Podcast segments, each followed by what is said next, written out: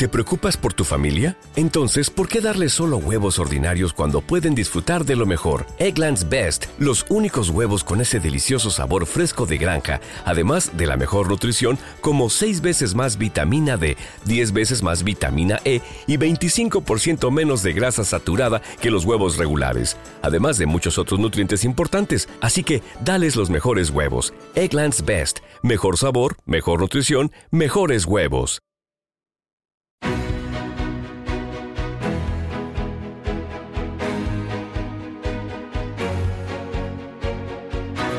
En Capital Intereconomía, Consultorio de Fondos.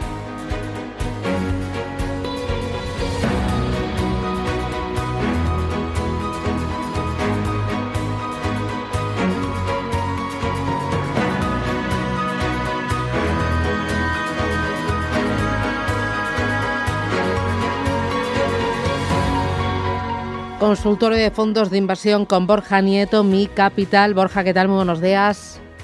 Muy buenos días, Susana. ¿Qué tal? ¿Cómo vais en el equipo?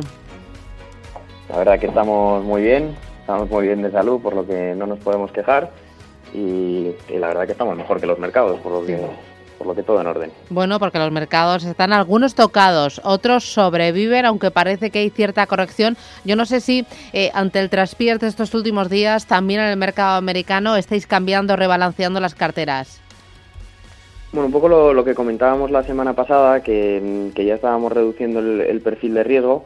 En, este caso ha sido un poco más, más de suerte que nos, que nos ha cogido con las carteras un poco más defensivas, em, pero tampoco pensamos que hay que hacer eh, cambios muy bruscos. Aún estamos pendientes de toda la volatilidad que va a haber estos días y preferimos seguir la estrategia que, estábamos teniendo y mantener por ahora las carteras. ¿Vuestras carteras están eh, formadas solo por fondos de gestión activa? No, nosotros eh, combinamos eh, gestión activa y gestión pasiva, ya que, bueno, desde mi capital pensamos que hay una serie de mercados que son muy difíciles de batir, como puede ser, por ejemplo, el mercado americano, donde también tenemos algunos fondos de gestión activa, pero predominan principalmente los fondos de gestión pasiva. Pero luego hay mercados como el mercado europeo, donde pensamos que la gestión activa tiene un mayor potencial que la gestión pasiva porque normalmente pues los índices como puede pasar por ejemplo en España que aunque no invirtamos pues el IBEX 35 pues tiene un peso muy grande de 5 o 6 valores y al final se mueven en función de lo que de lo que hagan esos valores. Em, ¿Cómo seleccionáis vosotros los fondos de, inversión? Eh, ¿Cuál es vuestra, eh, qué criterios, eh, qué, le preguntáis al, al, cliente final? Sí, o sea, nosotros, lo, bueno, primero al, al cliente lo que hacemos es ver un poco cuáles son sus necesidades, ¿no? Es decir, para qué está invirtiendo, cuál es su plazo a la hora de invertir, si tiene algunas necesidades de liquidez en alguna fase del, proceso y cuál es un poco su perfil de riesgo. Entonces, una vez que conocemos cómo es el cliente a la hora de, invertir, que además también muchas veces lo, hacemos online, em, lo que una vez hacemos es seleccionar los fondos que mejor se adaptan. ¿no? Lo primero es mirar cuál es su banco, ya que no todos los bancos tienen los mismos productos, pues es verdad que cada vez más van teniendo arquitectura abierta, entonces al final aquellos bancos que tienen disponibles cualquier fondo, pues tienes una mayor variedad a la hora de seleccionarlos y una vez que sabemos cuál es el banco del cliente y su perfil de riesgo, lo seleccionamos en base a la rentabilidad, volatilidad, comisiones y una serie de ratios que nos permiten ver para cada sector cuáles son los, los mejores fondos para, para, ese perfil de riesgo. Eh, oye, vosotros de los indexados, ¿qué tipo, o, eh, ¿qué tipo de ETFs son los que seleccionáis? ¿Y qué te parece esto de utilizar los ETFs como eh, parte de la gestión activa? Borja. Sí, sí a nosotros la gestión pasiva, como te decía antes, nos gusta mucho. Es verdad que en general, más que ETFs, utilizamos fondos de gestión pasiva, porque al final las comisiones son prácticamente iguales, pero al final tienes la ventaja que puedes hacer un traspaso eh, entre fondos sin tener que tributar, ¿no? Hasta el momento en el que vendes, ¿no? Entonces ahí es cuando vemos que el, que el fondo de inversión tiene esa ventaja, ¿no? Por supuesto los ETFs para los inversores más activos tiene más sentido que un fondo de inversión porque lo puedes vender en cualquier momento del día, ¿no? Y esa flexibilidad eh, bueno, pues también vale para esos inversores activos. Pero al final nosotros que estamos pensando más en el medio largo plazo, pensamos que los fondos de gestión pasiva son más útiles que los que los ETFs directamente. Em, voy a ir con los oyentes 91533 1851. Empezamos con los oyentes, pero antes, eh, mira, me dice... A través del WhatsApp. ¿Podría darnos algunos nombres de fondos de retorno absoluto defensivos? O sea, con volatilidad muy baja. Primero, ¿qué retorno absoluto? Bueno, al final el retorno absoluto se define como, como aquellos fondos que lo que lo, lo van a hacer bien en cualquier entorno del mercado, ¿no? Es decir, son fondos que no van tan ligados, pues si la renta variable lo hace bien, no tiene por qué hacerlo también, o si el mercado baja, pues el fondo de retorno absoluto lo puede hacer bien, ¿no? Entonces, ahí al final, ahí nosotros no utilizamos muchos porque al final preferimos que los fondos de renta variable eh, bueno, pues son, sean fondos puros de renta variable y si queremos tener una posición más conservadora, pues utilizamos fondos, por ejemplo, de renta fija o algunos mixtos. Pero, por ejemplo, dentro de la parte de, de retorno absoluto vemos algunos, por ejemplo, como el de eh, bueno, el Absolute eh, Return de, Nordea, que, es uno de los más, de los más clásicos que, que funciona bien, aunque luego hay otros, pues como por ejemplo el Renta 4 Valor Relativo, que, lo está haciendo bien, pero no es una categoría que, utilicemos mucho en, las carteras de mi capital. Mm, eh, voy con Rosa María, buenos días. Hola, buenos días. Mire, quería ver si por favor para entrar me podían indicar sobre estos dos fondos. el Robeco Global Consumer es uno y el otro es el, Frank, el Frankie Technology Fund. Muy bien. estos para entrar. Y luego, ¿qué opinaban del Seller Street?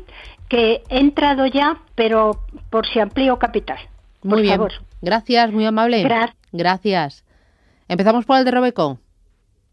Sí, la verdad es que, son tres fondos que nos, que nos gustan mucho y que la verdad que los utilizamos en nuestras carteras, ¿no?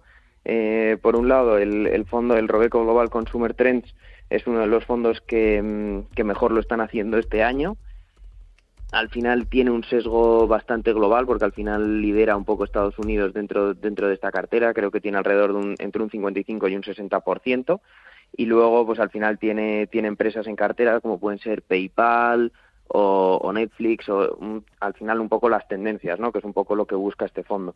Es un fondo que nos gusta, aunque también hay que es para perfiles que bastante agresivos, ¿no? Aunque los tres fondos que ha dicho tienen ese sesgo de una persona que invierte sobre todo en renta variable, ¿no? Luego tenemos por otro lado el Sailor Strix eh, World Growth, que es uno de los fondos que nosotros también tenemos en cartera dentro de la parte de gestión activa eh, con un enfoque más global Ahí habría que mirar un poco la divisa, si lo tienen dólares o, en euros, porque tiene, tiene dos clases. Este fondo, sobre todo, tiene un, peso mayor en, Estados Unidos que, por ejemplo, que puede tener el del Robeco. Al final, en torno al 75% del fondo eh, está invertido en Estados Unidos y tiene acciones, pues, en general, pues como pueden ser Apple, Mastercard o, bueno, si no, algunas consultoras como, por ejemplo, Accenture, ¿no? Pero es un fondo que además es bastante concentrado, que tiene alrededor de unos 25 valores. Y luego tenemos, por ejemplo, el, y luego ya el Franklin Technology, que es el último que nos, que nos comentaba.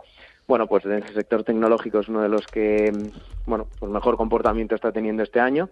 Es verdad que el Nasdaq en las dos últimas semanas pues ha caído con bastante más fuerza que lo que ha hecho en el, en el resto del año. Em, pero al final es una buena opción. También hay destacar pues el JP Morgan, el US Technology o el de BlackRock también, el World Technology, que, también lo hace muy bien. Vale, eh, uno de los oyentes sería eh, se llama Rosa Muñoz y me pregunta por el M&G Global Listed Infrastructure.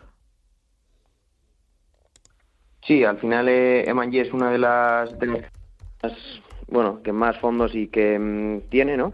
al final dentro de los de los fondos de Manji nosotros no es uno de los que recomendamos porque tampoco lo tenemos no lo tenemos dentro de las carteras pero es pero es un fondo que no tiene un track record mm, digamos muy amplio pero es un fondo que, que está bien dentro de su sector aunque también tienes que pensar que tiene unos gastos corrientes en general cercanos bueno que superan el, el 2%, no al final es un fondo que está mm, que tiene un enfoque mucho más global que los que hemos visto antes, que son fondos globales, pero este fondo tiene mucho menos en Estados Unidos que los fondos que nos comentaba la, oyente anterior. Y, mm, y, al final es un fondo que está diversificado, que lo vemos normal y que dentro del sector infraestructuras pues puede estar bien, pero no es un fondo en el que tuviéramos más de un 3-5% de, de peso en la cartera. 3-5% no más.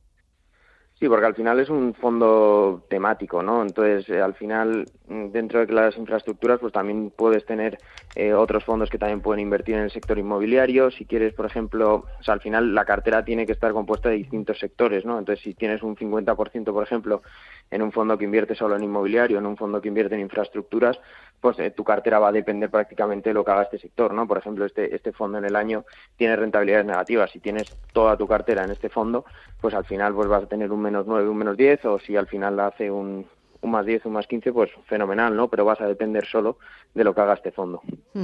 Eh, otro de los oyentes me pregunta por el Fidelity Global Technology. Sí, es lo que hablábamos antes, ¿no? Es un fondo buenísimo dentro del sector tecnología, que prácticamente todos los fondos lo han hecho bien. Nosotros sí es cierto que utilizamos más el del fondo de, BlackRock o el, o el de JP Morgan, y el Fidelity este año se está quedando un poco por detrás del índice de estos fondos, pero eso no quiere decir que sea un mal fondo porque es un fondo muy bueno. Ahora parece que los temáticos, ¿no? 2019. Los temáticos se están poniendo mucho más de, de, moda que hace unos cuantos años, ¿no? Las llamadas megatendencias. No sé si es lo mismo temático y megatendencia. Bueno, al final sí, es un poco hacia donde está yendo el sector, ¿no? Al final hay, hay muchos sectores que parece que van a estar en, en auge.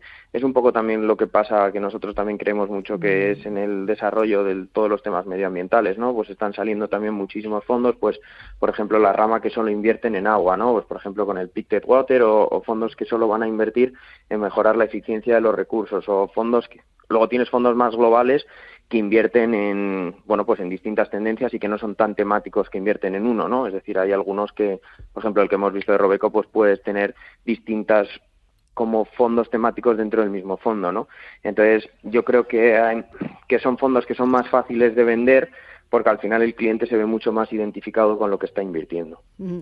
Charo Muñoz pregunta por el JP Morgan Funds Global Healthcare y luego pregunta también por el Sextant Bond Picking y Sextant Grand Large. Sí, al final, bueno, son, fondos bastante distintos, ¿no? Por eso me ha sorprendido. O sea, por un lado tenemos el, el fondo de JP, que al final lo que invierte es en el sector salud, que es un bueno pues que es un sector que mm, tristemente pues con todo lo del coronavirus pues cada vez está eh, más de moda y parece que es uno de los sectores que va que va a liderar aunque también hay que tener cuidado porque también son sectores que han subido muchísimo más. Y luego los otros dos fondos son más defensivos no por un lado el el Sextant Grand Large que al final es un fondo, digamos, eh, todoterreno, aunque hay que, hay que tener en cuenta sobre todo la clase que tiene del fondo, porque hay algunas clases que son un poco más caras eh, que otras. Al final el Sextant Grand Large es un fondo mixto, flexible, que en general lo ha hecho muy bien durante todos estos años, aunque, aunque en 2020 por ahora está, está pinchando bastante más. Es un fondo que tiene un enfoque global y que más o menos está en torno al 30% en, en renta variable, ¿no? Y el Sextant Bond Picking es un fondo muy bueno, pero ahí ya sí que tiene muchísima más competencia porque está dentro de los fondos de, renta fija, donde hay fondos pues como el Fidelity Euro Short Term o tienes fondos eh, que nosotros ahí sí que pensamos que lo pueden hacer mejor. Eh, oye, ¿y fondos de renta variable española los habéis descartado de cartera? Bueno, la verdad que desde, desde inicio nunca hemos tenido mucha bolsa española, ¿no? El, el motivo principal es que al final la mayoría de nuestros clientes eh, ya tienen un enfoque con mucho España, ¿no? Porque al final normalmente tienen su trabajo en, en España, tienen la hipoteca o, o, la, o, su vivienda dentro, dentro de España, entonces al final ya tienes un riesgo España fuerte, ¿no? Eh, si a eso ya además de sumas que tus ahorros van todo invertidos en, bolsa española, pues al final la concentración es muchísimo mayor, ¿no? Nosotros muchas veces lo que pensamos es si tú fueras un inversor alemán o francés, ¿cuánto dinero tendrías invertido en España, no? Pues seguramente una parte muy pequeña de tu cartera. Por eso realmente no lo incluimos, no porque pensemos que pueda ir muy bien o muy mal, sino por sobre todo tener un enfoque más de diversificación. eh, escribe también, buenos días a todos, ¿qué le parece entrar en el Morgan Stanley Invest US Avantage Fund. Sí, el, el, vamos, este fondo de Morgan Stanley, el Avantage Fund, es un fondo que, que ha sido prácticamente de los mejores del año, ¿no? O sea, al final su rentabilidad asusta, porque al final en, en el año habría que verlo con estas últimas caídas, pero está cerca del 40%. Em, que es una burrada invirtiendo en Estados Unidos con, con, los índices americanos prácticamente planos, pero al final es que es que esta gestora, vamos, Morgan Stanley ha acertado prácticamente en estos fondos en la mayoría de sus valores, ¿no? Tenía un sesgo claramente tecnológico, aunque aunque sea todo en, en, Estados Unidos, ya ha tenido Shopify, ha tenido Amazon, ha tenido Square, entonces al final todas estas todos estos valores que han sido prácticamente los mejores del año, pues lo que han hecho es que el fondo suba con muchísima fuerza y no sé si es el mejor, pero es prácticamente de los que más rentabilidad han dado este año. Eh, y luego otro de los oyentes es muy gracioso porque dice, mójese los, el experto, me gustaría un fondo temático tecnológico y otro farma. Bueno, al final son un poco los, los que hemos hablado, ¿no? Ahí si tuviera que mojarme, digamos, por una gestora, seguramente lo, lo hiciera por la de mm, por BlackRock, que es un poco la que tiene los dos eh, mejores fondos de estas temáticas o que consideramos que son de los mejores, ¿no? Que tienes el, el BlackRock World, eh, World, Technology y luego tienes el Healthcare, ¿no? Si no, también, pues Polar Capital, ¿no? Que seguramente sea otra que está especializada justo en estas dos temáticas y, que lo hacen francamente bien. Bueno, pues ahí tenemos unas cuantas ideas y análisis de distintos fondos de inversión y distintas gestoras. Borja Nieto, Mi Capital, un placer charlar contigo y hasta la próxima. Cuídate mucho. Muchas gracias, Susana. A ver si nos vemos pronto. Gracias, gracias.